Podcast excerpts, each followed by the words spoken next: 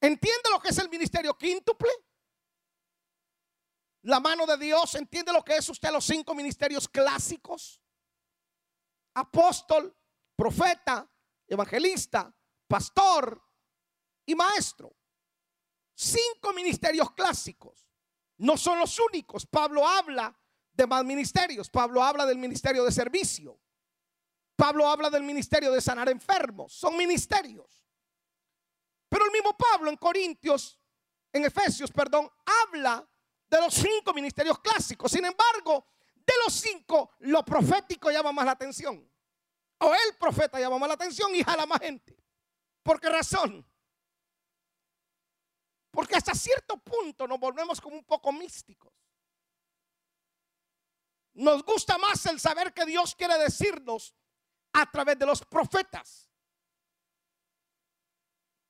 Y Pedro dice que nosotros tenemos la palabra profética más segura, a la cual están atentos. ¿Cuál es la palabra profética más segura?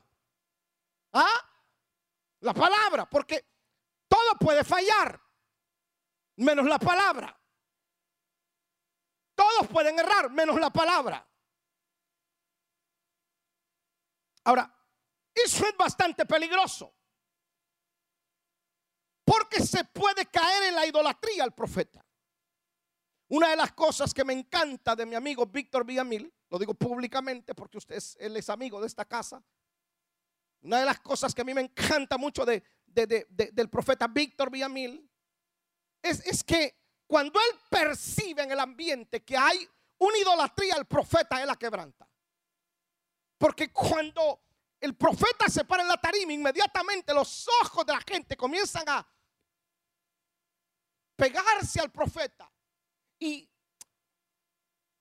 en el corazón se puede albergar hasta cierto punto una idolatría al profeta.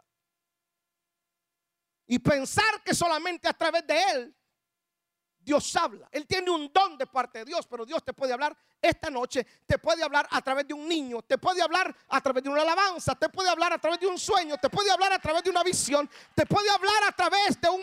Si me explico?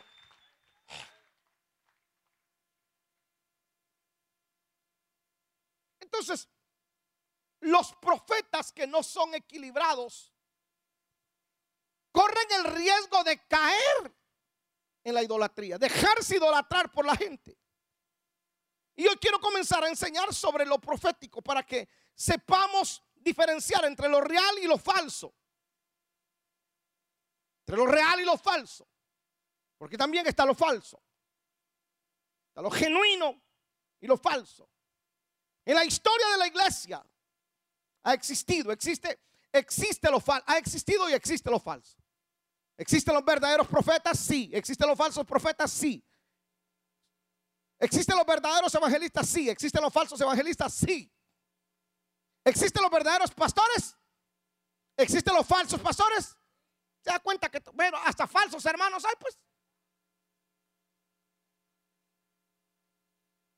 ¿O no lo dice la Biblia?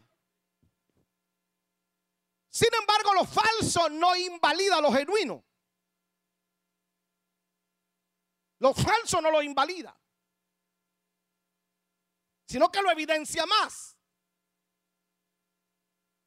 Usted sabe, vea pues, ¿cómo usted conoce lo falso de lo, de lo genuino? Usted puede llegar a equivocarse. Yo le doy una cadena de oro a usted y le pongo al lado una cadena de fantasía que parece oro y te la vendo por oro. Pero como usted no es especialista en oro, usted me la compra por oro y lo chavé porque simplemente es fantasía. Te viene, viene alguien que conoce, inmediatamente la toma. No necesita examinarla, solamente la toma. Y al sentir el pesor, él dice, no, esto no es oro. Lo mismo sucede también en el mundo espiritual, en lo ministerial cuando tú eres del Espíritu, tú sabes discernir lo genuino de lo falso. Tener el discernimiento para conocer qué es de Dios y qué no es de Dios.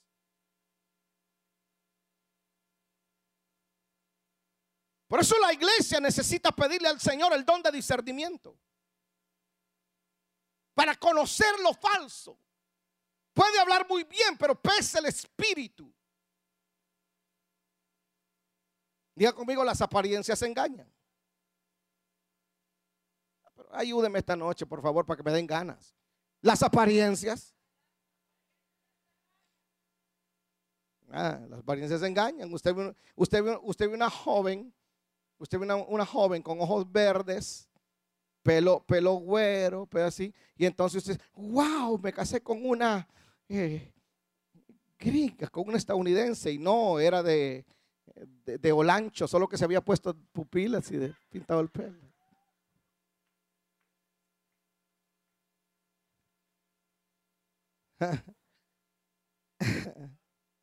Ahora fíjese bien. Tenemos que tener cuidado en no llamar en no llamar profeta a alguien que no lo es. Quiero que eso lo escuche porque quiero que se lo grabe. Grabes esto. No le llame a usted, no le dé el título a alguien que no lo tiene. Yo le digo a usted, ¿cómo usted anda, anda vestido de blanco? Y anda vestido de blanco. Y entonces yo lo veo de blanco, no lo conozco. Le digo, ¿cómo está el doctor? Y usted no me contesta. El doctor, mire, y usted no me contesta. De repente usted dice, ¿qué le pasa? No, no, no, mire, ¿por qué me dice doctor? No, porque carga la bata. No, no, no soy doctor, soy pintor. Yo sé a dónde lo voy a llevar. Entonces, no le dé el título a alguien que no tiene por una sencilla razón. Yo he escuchado a muchos jugar con el título y adjudicárselo a alguien que no lo es sin darse cuenta que le están causando un terrible problema. Porque de acuerdo, fíjese pues, de acuerdo, póngame atención, no quiero que hable, no quiero, solamente hable para decir amén. Quiero que me escuche, porque después se pierden esto. Después se andan, más perdidos que andan en el 10 de mayo y son engañados, son seducidos. Y andan cristianos, un montón de cristianos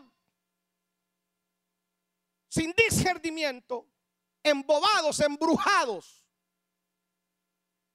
por cosas que no son del Espíritu. Yo soy muy cuidadoso de eso.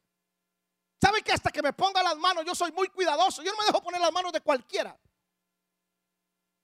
No a cualquiera le presto mi cabeza, le presto mi cabeza solo a los hombres de Dios, a mi mujer y a mi peluquero.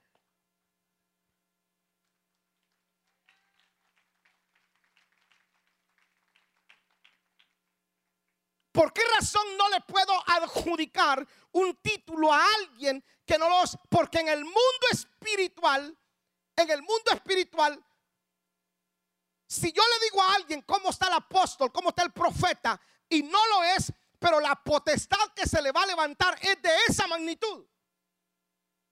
A ver cómo le explico esto. Yo le digo a alguien cómo está profeta y no lo es. Entonces, la potestad que se le va a levantar es de ese nivel. En el mundo espiritual, los demonios que se levantan contra mí no son los mismos demonios que se levantan contra usted o contra aquel.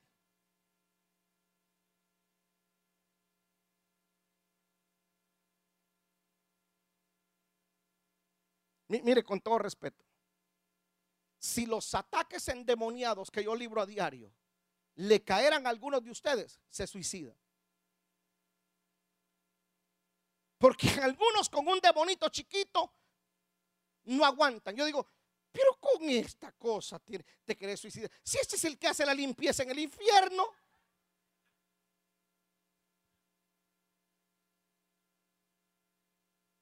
Si usted no le puede decir a alguien ni por jugar, cuando alguien por jugar le diga a usted, ¿cómo está, pastor? Espera, espera, espera. Momento, yo, yo no soy pastor todavía, no me han llamado, no me ha llamado el Señor. ¿Cómo está, profeta? Ay, párele, diga, tenga cuidado, usted, usted me quiere ver muerto. Porque el diablo no va a respetar, el diablo va, se va a levantar la potestad de acorde al título que alguien le está poniendo. Entonces es aquí donde algunos pastores que no fueron ya, uy, me voy a meter a problemas, yo me voy a meter a problemas, pero en serio me voy a meter a problemas en las redes sociales. Pero bueno, anyway. Usted me defiende de las mentadas que me pegan ahí. Por eso hay algunos pastores que no han resistido en el tiempo, no han resistido en el ministerio, terminan causando vergüenza, terminan, hermano, terminan abochornados y haciéndole daño a gente que les sigue porque no fueron llamados a ser pastores. mire, Efesios 4:11 dice, y él mismo, diga conmigo él, él mismo constituyó a unos apóstoles, profetas, pastores. O sea, ¿quién constituye? ¿Quién llama? A ver, ¿quién llama? Dios. Entonces, si Él me llama, Él es el que tiene que cuidarme, prosperarme, guardarme, ayudarme. Entonces, cuando alguien se pone solo, tiene que entender que Dios no tiene compromiso con él. Él se puso solo. Como, dijo mi, como dice mi hijo Colindres, ¿lo digo o no lo digo? ¿Me permite decirlo? Por eso a algunos no le queda otra que irle a quitar miembros a otros. Porque ellos no son capaces de ganarse una persona.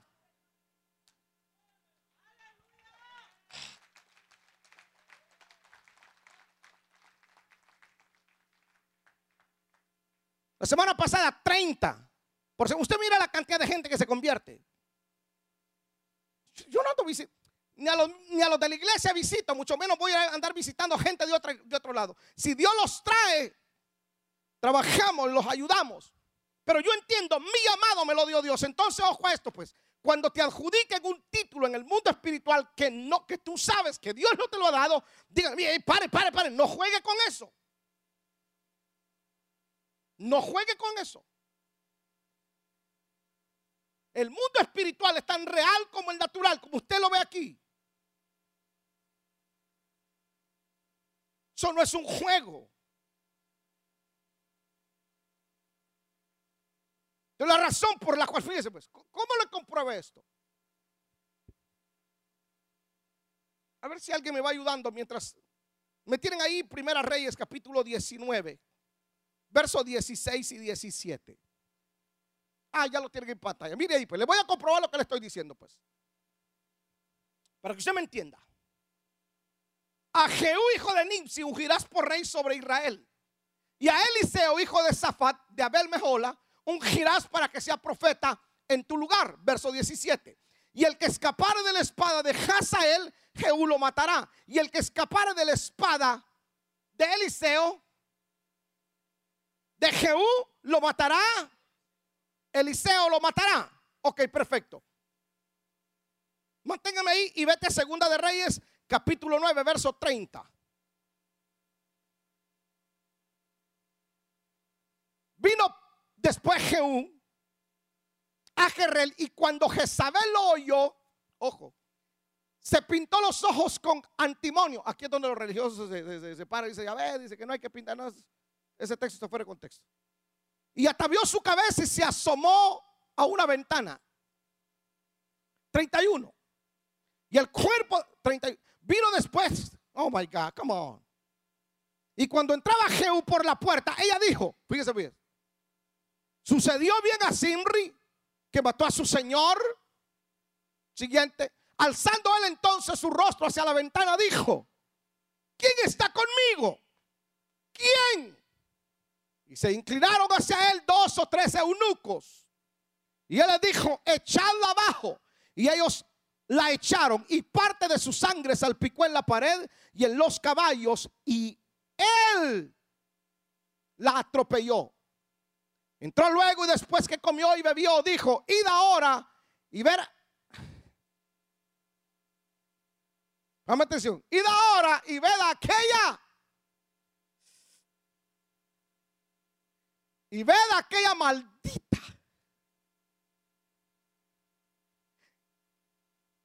Tremendo, ¿va? Y sepultarla, pues es hija. Dame un segundo acá. Pues es hija del rey. ¿Por qué Eliseo? Ah, Eliseo había matado 400, 850 profetas de Baal. Elías los mató. Y cuando Jezabel le dijo, mañana también te mato a ti. Elías salió corriendo. ¿Por qué no se le paró? Se había hecho descender fuego del cielo. ¿Por qué no la enfrentó? Porque en el mundo espiritual Eliseo, Elías era profeta, pero ella era reina. ¿Sí me está entendiendo? Entonces, en el mundo espiritual, jerárquicamente, ella estaba arriba. Entonces, él salió huyendo. Y como el que la tenía que matar era Acab, pero Acab se había convertido básicamente en un muñeco de ella, no podía tocarle. Entonces Dios se ve la necesidad de levantar a Jehú como rey para que estén en el mismo rango. Y entonces es Jehú quien la mata. No Eliseo. Note bien que Eliseo y Elías no pudieron tocarla. No la pudieron tocar. Porque no estaban en el mismo rango. Ella era, volvamos, escuche lo que dice pues.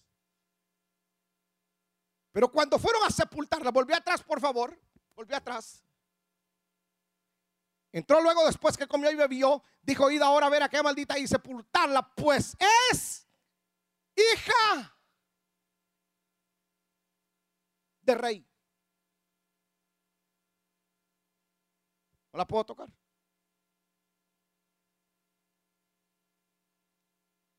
No la puedo tocar. No estamos en el mismo nivel. ¿Sí me explico? Por eso la escritura dice, hay de aquel que toque uno. Mire, mire, le voy a dar un consejo. Usted y yo podamos tener algunos desacuerdos y es normal. Yo no me voy a enojar con usted me diga, pastor, yo no estoy de acuerdo a eso. Es normal. Usted no es una máquina, usted es un ser pensante. Es normal. Eso es bien. Y Dios dice, perfecto, no, no necesitas estar de acuerdo. Pero una de las cosas sí, no te atrevas a tocar a un ungido del Señor. No es amenaza. No lo puedes hacer. No puedes hablar mal, tocarlo. Uy, hermano. No puedes. Por eso David cuando tuvo a Saúl en la cueva, lo pudo matar. Pero él dijo, líbreme Jehová de tocar al ungido. No lo puse yo. Él es rey. Yo me ungieron, pero yo no tengo todavía el trono. Yo no lo puedo tocar, no lo, no lo puse yo. Dios lo puso, que él lo quite.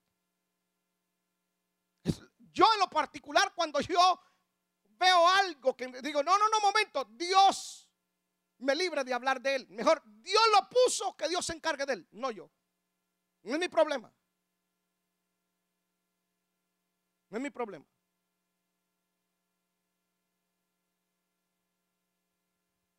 Ahora, para entender lo profético, esto solamente fue la entrada, porque van a ser varias semanas, no se lo pierda, porque yo quiero que usted aprenda. Y para entender lo profético debemos de saber cuál es la función del profeta, cuál es el propósito de una profecía. Para profeta se utilizan tres términos. Ro-E, que es R-O-E-H, y José, H, y al final H también José, como José, pero con H y Z, que significa vidente. Vidente. Samuel era un vidente. Samuel era un vidente. Cuando Saúl andaba buscando las burras y dijo, vamos a consultar al vidente, vamos a consultar al profeta, vamos a consultar a José. Consultémoslo. Y cuando llega Saúl, le dice, hey, tranquilo, ven, siéntate, duerme, come, porque las burras que andaban buscando ya las encontraron. ¿Cómo sabía? Porque un vidente, un vidente puede ver el futuro y el pasado. Es un vidente.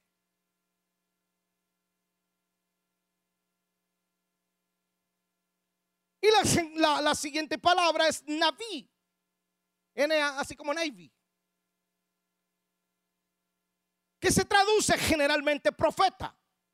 Y profeta significa uno, ojo, que es llamado a hablar. Profeta es uno que es llamado a hablar. En el Antiguo Testamento, el profeta era la voz de Dios en la tierra. Era quien decía a la persona o al pueblo lo que Dios quería decirles. Por eso usted encuentra que el profeta decía, así dice el Señor. Hoy es común escuchar a algunos decir, ah, eh, así digo yo. No, no, no, no, no. El profeta de Dios dice, así dice Jehová. O sea, yo solamente soy el vocero. Yo por eso Juan el Bautista dijo, Señor, ¿es usted el Mesías? No, yo no soy el Mesías. Yo solamente soy una voz que clama. Yo solamente soy el que les comunica a ustedes. Ese es un profeta.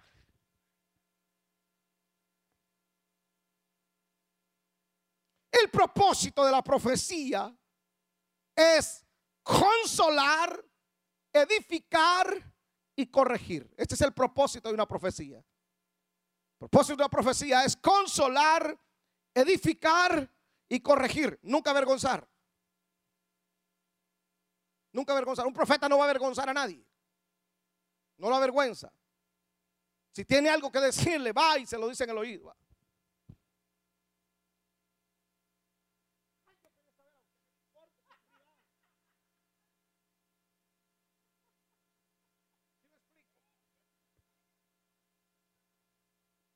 Pero usted mira que un profeta baja el micrófono.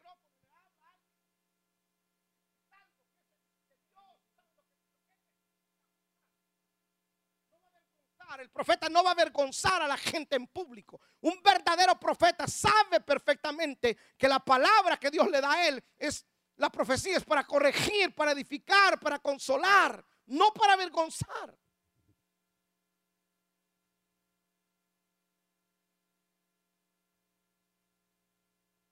No, no, no es para avergonzar a nadie.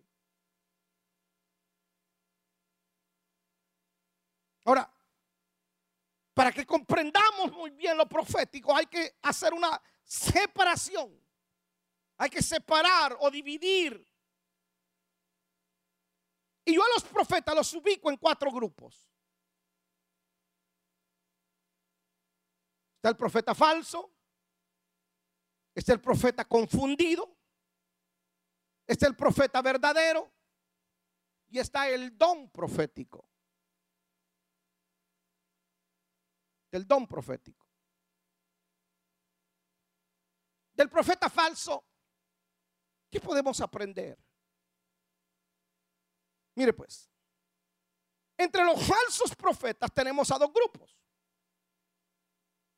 Un grupo son los profetas falsos que pertenecen a sectas, a logias o brujos que pueden predecir el futuro. ¿Se recuerda usted cuando Jezabel había metido en la casa real, en el, en, el palacio, a los profetas de Baal? Y ellos, ellos no eran profetas, a ver cómo se le digo, no eran profetas de Dios, eran unos hechiceros.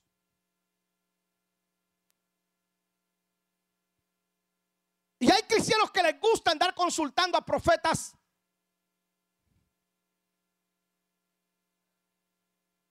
Por teléfono.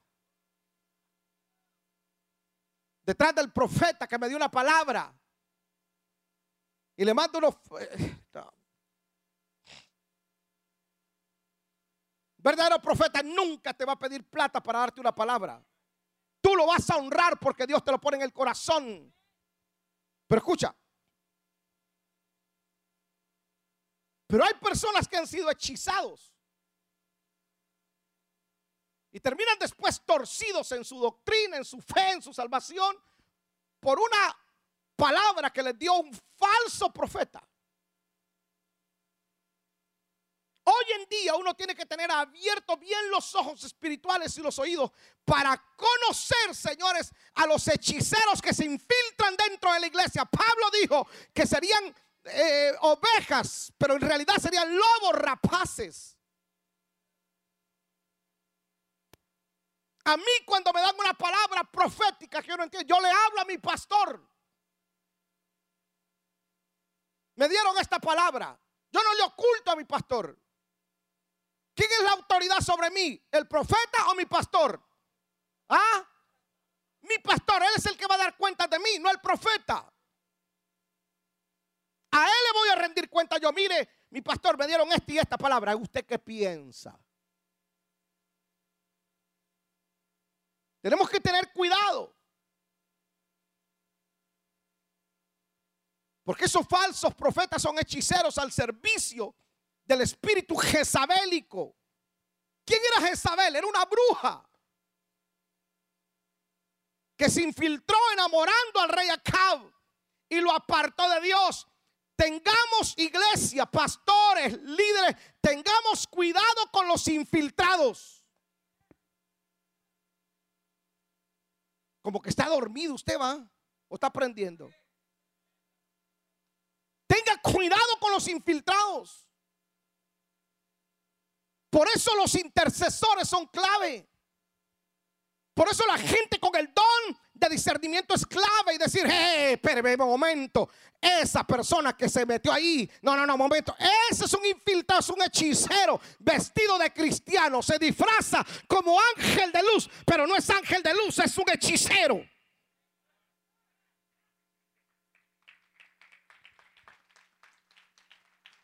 Y terminan seduciendo al hombre de Dios.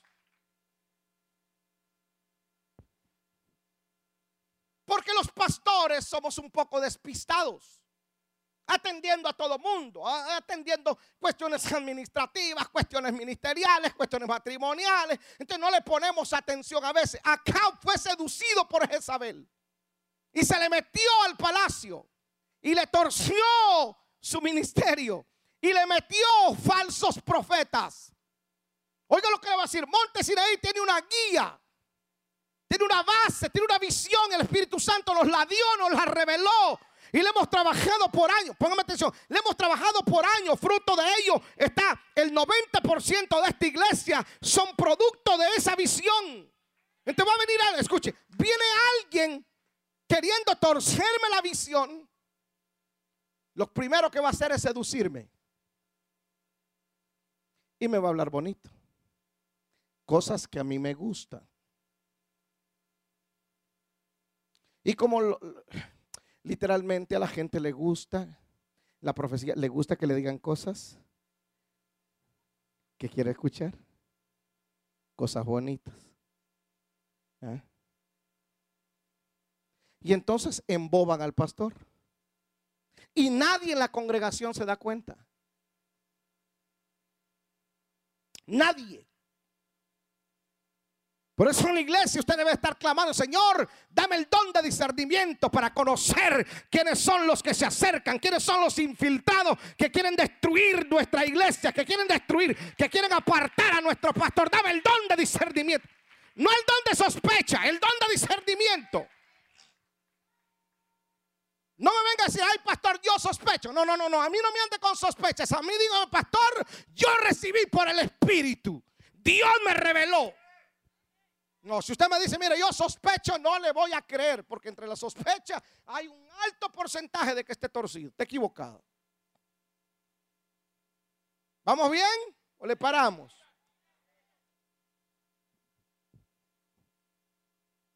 Segunda de Pedro 2.1, mire lo que dice, pues. Ay, Dios mío, apenas voy con la introducción y ya va. Por amor a las baleadas que hay allá en la cocina. Segunda de Pedro 2.1. Mire lo que dice, pues. Lea. Pero hubo también falsos profetas entre el pueblo. Como, como habrá entre vosotros Ah. No que no tronabas pistolita.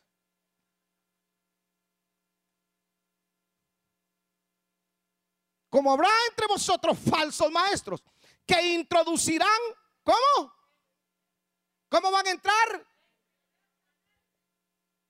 No se van a dar a conocer. Van a entrar encubiertamente herejías destructoras y aún negarán al Señor que lo rescató. A ver, volvamos atrás, volvamos ahí. Que introducirán encubiertamente herejías destructoras. ¿Qué es una herejía? algo que contradice. ¿Cuál es la, cuál es la palabra más profética? Entonces, si algo contradice la palabra, es una herejía. No, perdóneme, pero lo que me está diciendo usted es una herejía. No, no, no se lo voy a aceptar. ¿Por qué? Porque no es lo que la palabra dice. ¿Por qué, ¿Por qué sigue usted? ¿Por la profecía que le digo o por la palabra? No, tengo que la, palabra. la palabra profética que a mí me den tiene que, pasar, tiene que pasar el sedazo de la palabra, de la escritura. Si no pasa esto, ah, perdóneme, tiene un alto porcentaje de estar torcido. De ser una herejía. ¿Ya cuánta gente ha sido engañada? Porque ignoran, votan, les, les importa la palabra, no conocen la palabra. Son demasiado emocionales. Ah, les gusta que les digan un montón. Ah, mira, así dice el Señor. Y, que les muevan. Y, ay, sí, Dios me dijo. Espérate, lo que te están diciendo era lo que tú querías escuchar.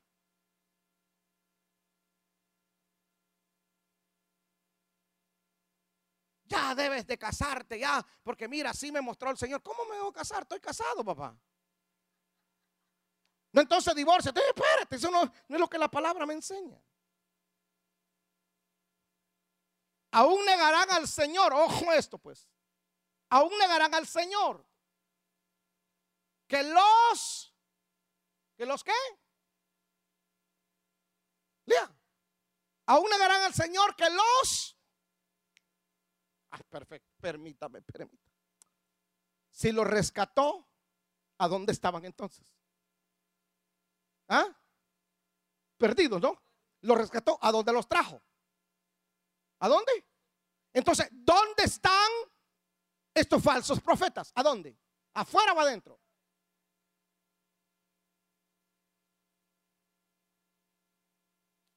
Yo espero que usted esté aprendiendo porque si no, no es por gusto. ¿cómo reconozco yo un falso profeta? Ese es el punto.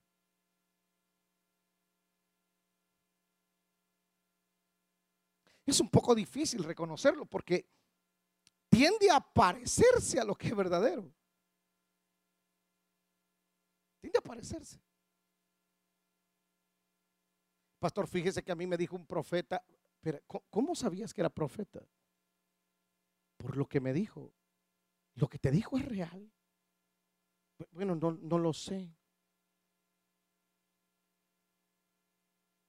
Es a través del don de discernimiento que puedo discernir que es falso.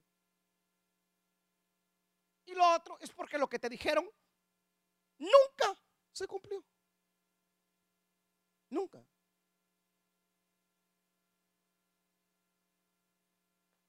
Por sus frutos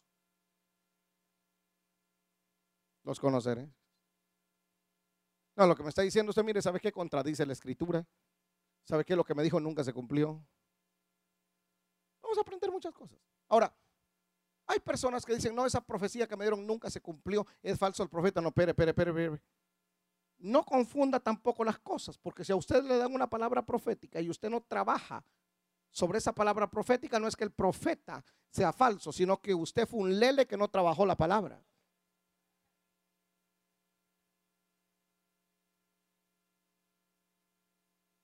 ¿Cómo trabajo sobre una palabra? Por ejemplo, viene un profeta y te dice, Dios me habla que te va a dar una compañía de X compañía. Ok, perfecto. Tú te sientas y te acuestas hasta las 12, te levantas. Te, eh, un segundo, espérate. No, yo recibo una palabra profética de ese tipo y yo inmediatamente me voy a Office Tipo. En la mañana siguiente mando a hacer mis business card y comienzo a repartirlas. Entonces, yo estoy trabajando sobre la palabra profética. No, Dios me dijo que la cumpla. Espérate. También la escritura dice que Él lo mantiene vagos.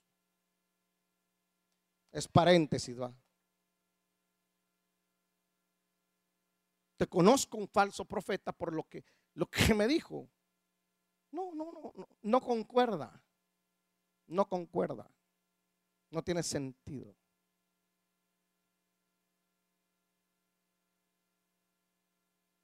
¿Sabe cuánta gente ha sido sacada de su, a ver, cuánta gente ha sido sacada de su zona de asignación por una falsa profecía? ¿Sí, Marvin? Entonces tú sabes, tú lo has visto, ¿no? Ah, se lo voy a poner por ejemplo. Pues. Viene Joelito y es, él, él es escudero mío. Entonces viene un profeta y conoce que Joelito es activo, está trabajando, es un empresario, es un businessman. Entonces viene este profeta y le dice, Dios me muestra que te tenés que mover. I mean, you have experience of that. Que te tenés que mover, que te tenés que mover de esta iglesia y te tenés que mover para tal y para... Entonces viene y lo trae para acá. Él creyó. Y acá le fue malísimo. Acá estaba prosperado, acá estaba trabajando, acá estaba... Acá comienza a perder todo. Pregunto. ¿Era falso el profeta? Sí. Lo sacó de su zona de asignación. ¿Por qué él no entendió? ¿Por qué no conoció? Porque se dejó seducir por lo que le dijo un profeta. Pero si a mí me están sacando de mi zona de asignación, de mi propósito, yo tengo que entender que esa profecía, aunque me guste, no viene de Dios. Entonces la gente dice, mire Dios, porque no, no, Dios no te abandonó, Dios te tenía sembrado en un lugar. Tú te dejaste seducir.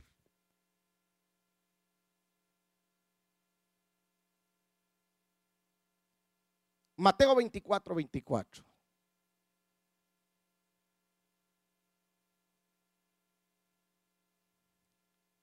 Porque se levantarán falsos cristos. La gente cuando habla de falsos cristos piensa que son el anticristo. No, no, no. ¿Qué significa Cristo? ¿Ah? ¿Qué significa? Ungido, ¿verdad? Entonces, quitémosle la palabra, traduzcámoslo así. Porque se levantarán falsos ungidos y falsos profetas que harán grandes señales y prodigios. De tal manera que engañarán, si fuere posible, aún a los escogidos.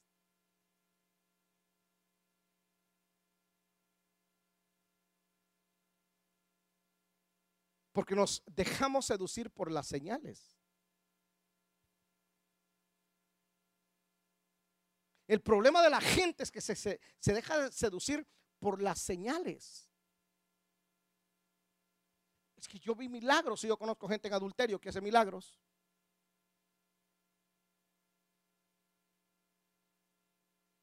Conozco gente en pecado que hace milagros.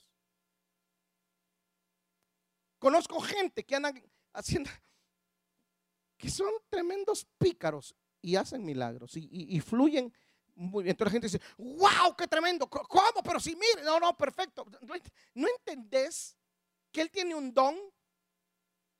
¿Qué es un don? Esto es un don. Esto es un don. Esto es un don. Te doy un regalo. Esto es un don. Le di el regalo. ¿Sí me explico? Entonces, si no vengo y se lo quito, ¿ah? ¿Sí me explico? Dios te da un don. Tú determinas cómo lo usas. Para bien o para mal. Tú puedes tener un don y engañar con tu don a la gente. Yo tengo un don que Dios me ha dado. Yo tengo dones del Señor. Yo determino para qué los uso, para bien o para mal. ¿Me está entendiendo? Porque se levantarán falsos ungidos. ¿Cómo yo conozco que alguien es un ungido de verdad? Por sus frutos.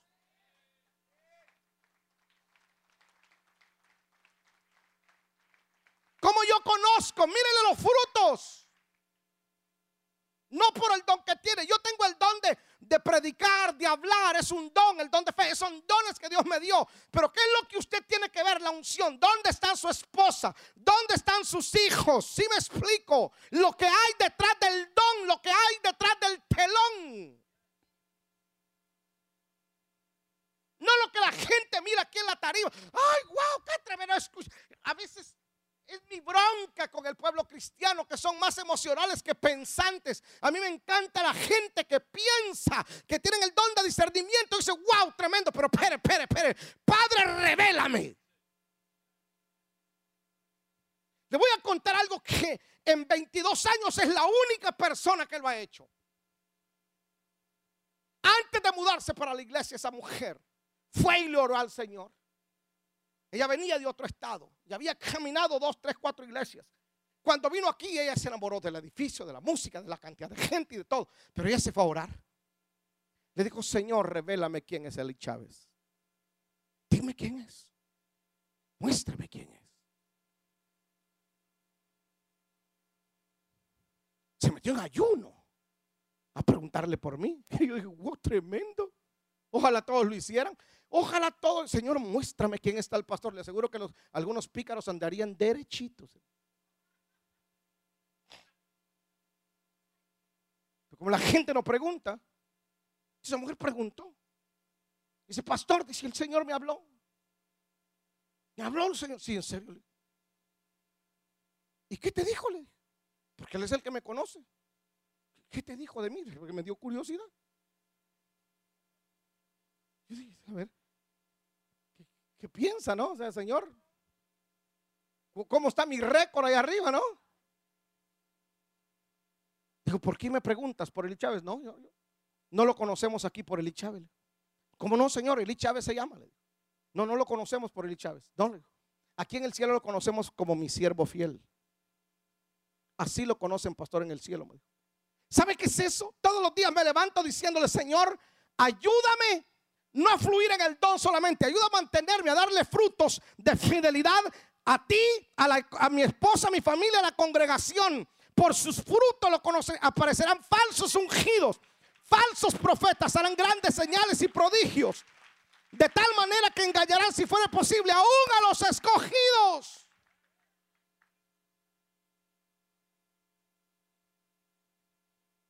la gente es víctima de los dones y de la unción de los falsos.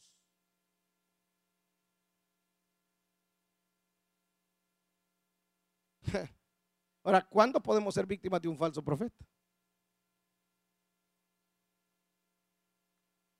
¿Cuándo y cómo, no? Mire, pues le voy a dar un tip.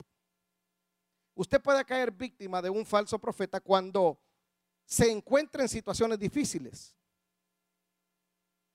Sobre todo cuando usted desea que un problema termine.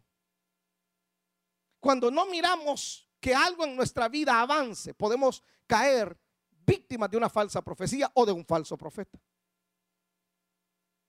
Entonces usted está en algo, usted está en algo en un, en un momento difícil. Momento difícil. Emocionalmente estás mal. Y tú quieres que algo cambie. Entonces, ¿tú qué quieres escuchar? ¿Ah? ¿Se recuerda usted aquel profeta que llegó donde el profeta, si no estoy mal, Eliseo o Elías?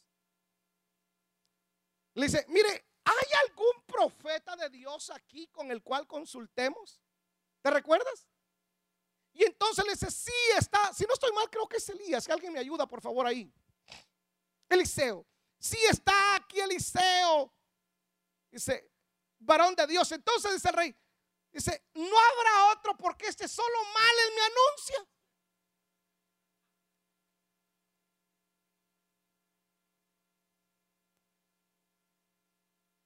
Entonces tú estás pasando un momento difícil, momento terrible, y tú no ves que nada avance. Entonces tú deseas, tú anhelas que alguien venga y te dice, mujer, así te dice el Señor, esta semana, este día eh, termina. Y pa, entonces tú, ah, ay, wow, y, y, qué y, y, entonces en ese momento el Señor dice, no, espera, espera. Y no, no pasa nada. Entonces, ¿con quién te desquitas? No. ¿Con quién te desquitas? Con Dios.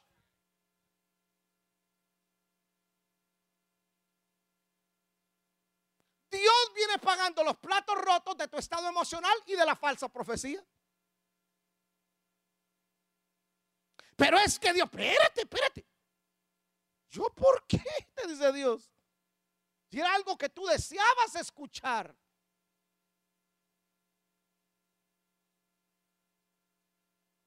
Te caes, te conviertes en víctima de un profeta que te vio mal de un falso profeta, perdón, no de un profeta, de un falso profeta.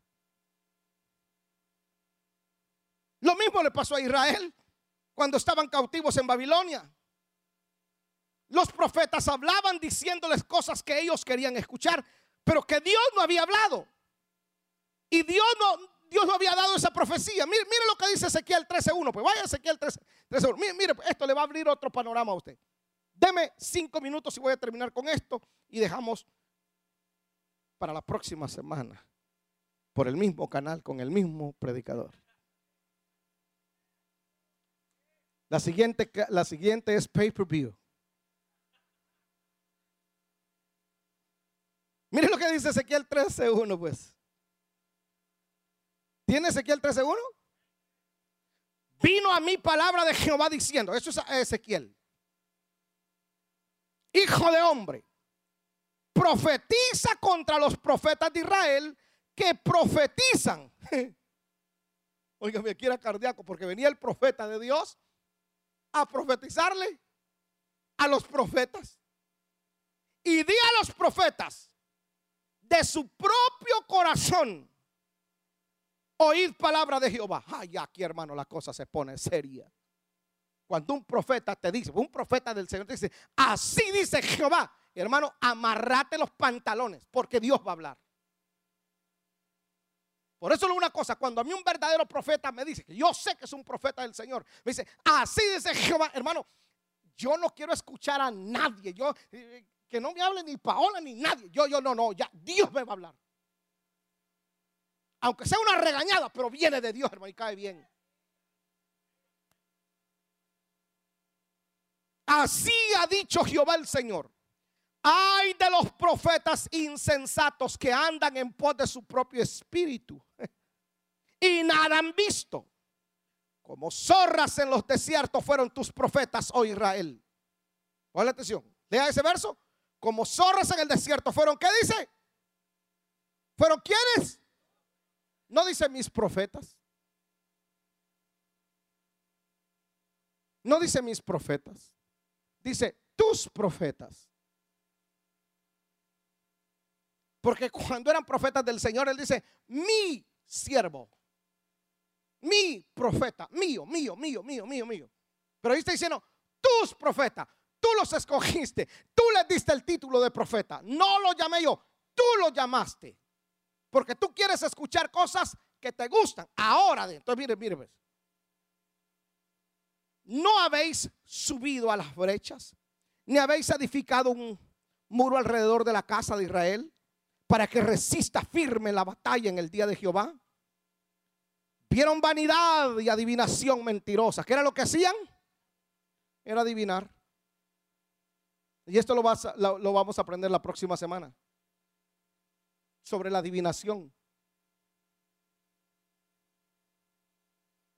Adivinación mentirosa. Dicen, ha dicho Jehová. Y Jehová no los envió. Con todo, esperan que Él confirme la palabra de ellos. Ellos esperaban que el Señor confirmara. No habéis visto visión vana y no habéis dicho adivinación mentirosa porque decís, dijo Jehová. Y luego dice, no habiendo yo hablado.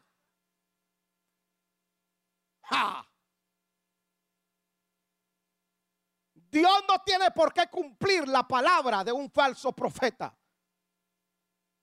Escúcheme, Dios no está para cumplirle caprichos a nadie. Dios no está para cumplirle berrinche ni caprichos a nadie. ¿Cómo detecta un falso profeta? Por sus frutos. No reconoce autoridad.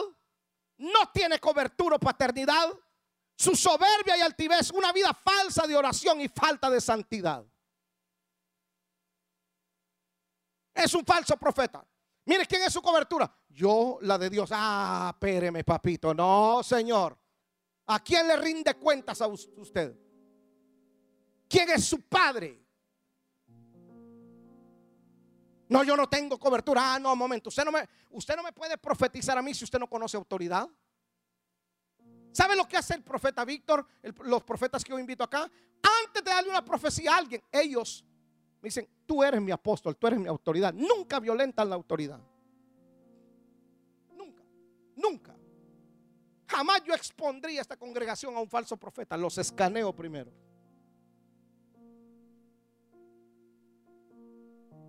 tienen una vida de santidad, tienen una vida genuina de oración. Un falso profeta no tiene cobertura, no respeta cobertura es un autoritario, es altivo. No me digas cuántas horas, muéstrame los frutos.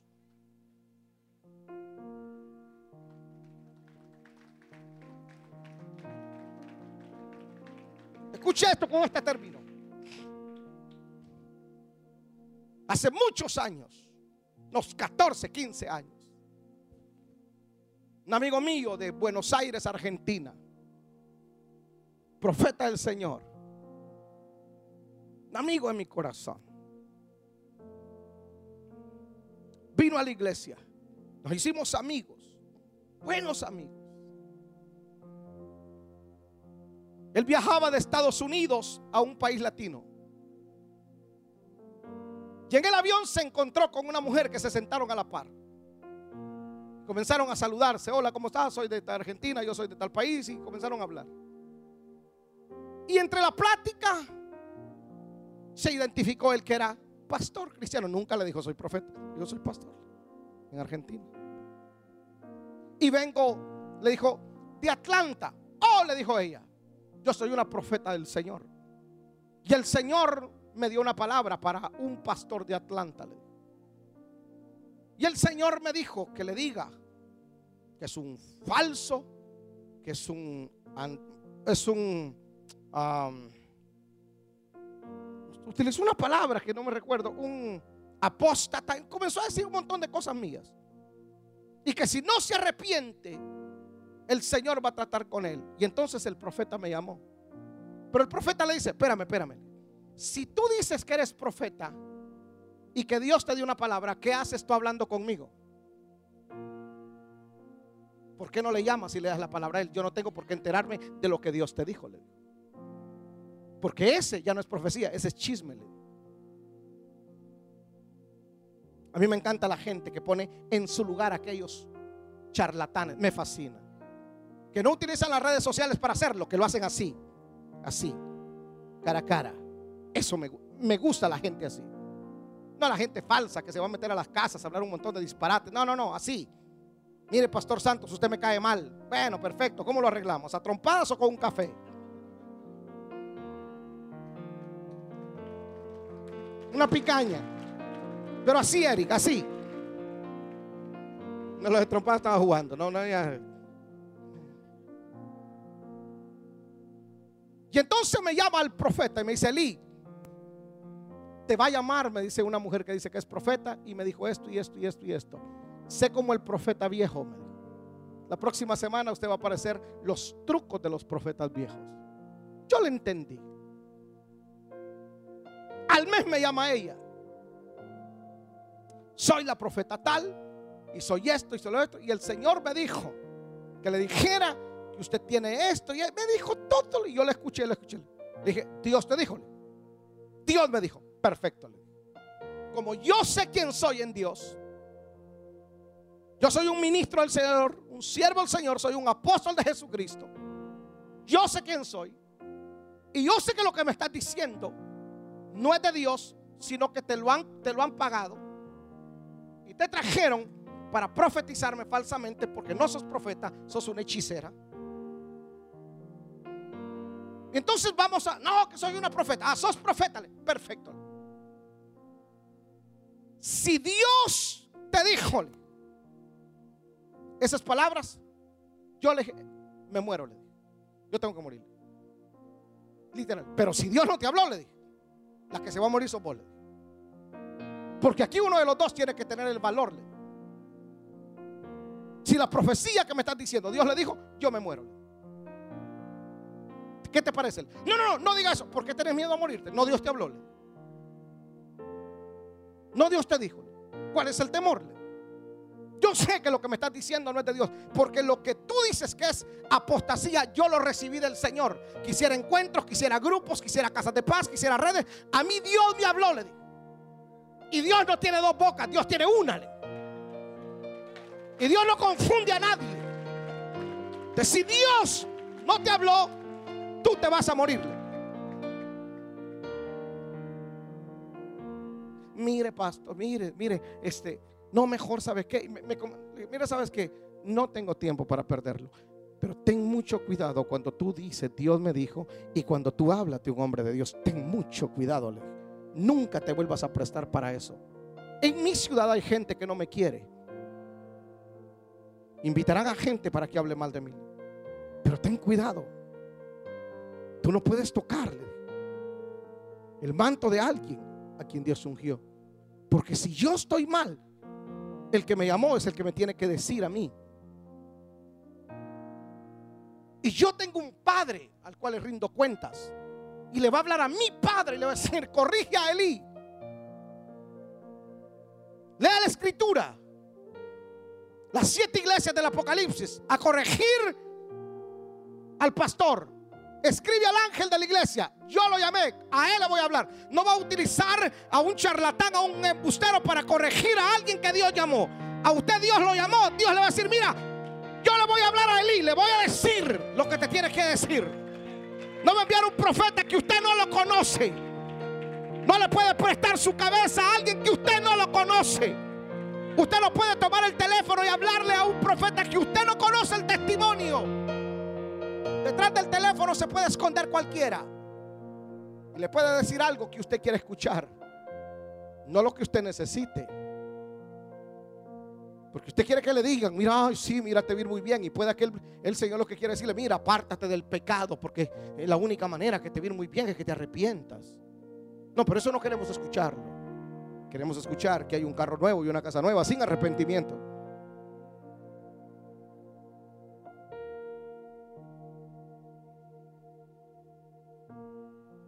Yo no conozco un falso profeta que tenga los pantalones para decirle a alguien, mira,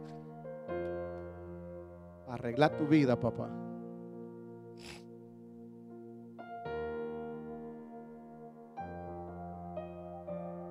Conozcamos lo profético. Los profetas que se paran en este altar, los traigo porque han sido pesados.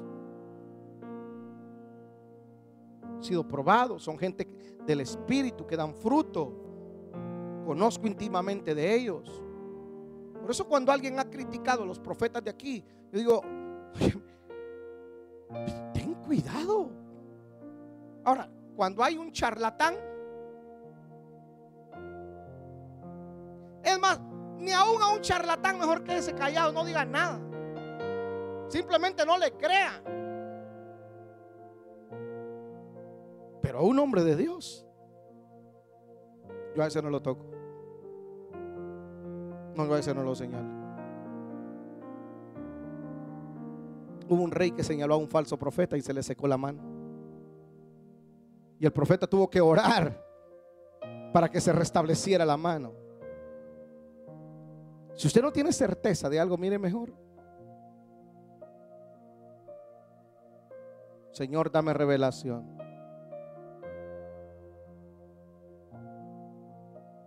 Cuando usted invite a una persona nueva que viene de otro estado, de otra ciudad, dígale, pero mire, antes de mudarse a Monte Sinaí, pregúntele a Dios. Pregúntele. Dios le va a decir. Y si usted viene a mí, también le voy a decir, mire, hable con Dios.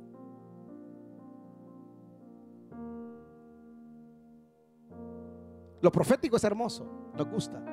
Pero hoy en este tiempo tenemos que pesar los espíritus pesarlos. No solo de los profetas, evangelistas, pastores, que pesarlos. Pésenlos. Que pese a alguien. Espéreme, espéreme, espéreme. Este dice que es pastor. déjeme preguntar. Vamos a pesar el espíritu de este hombre. déjeme conocer su familia. Déjeme conocer cómo comenzó. Déjeme, déjeme saber qué está haciendo. ¿Aprendió esta noche? ¿Cuántos aprendieron?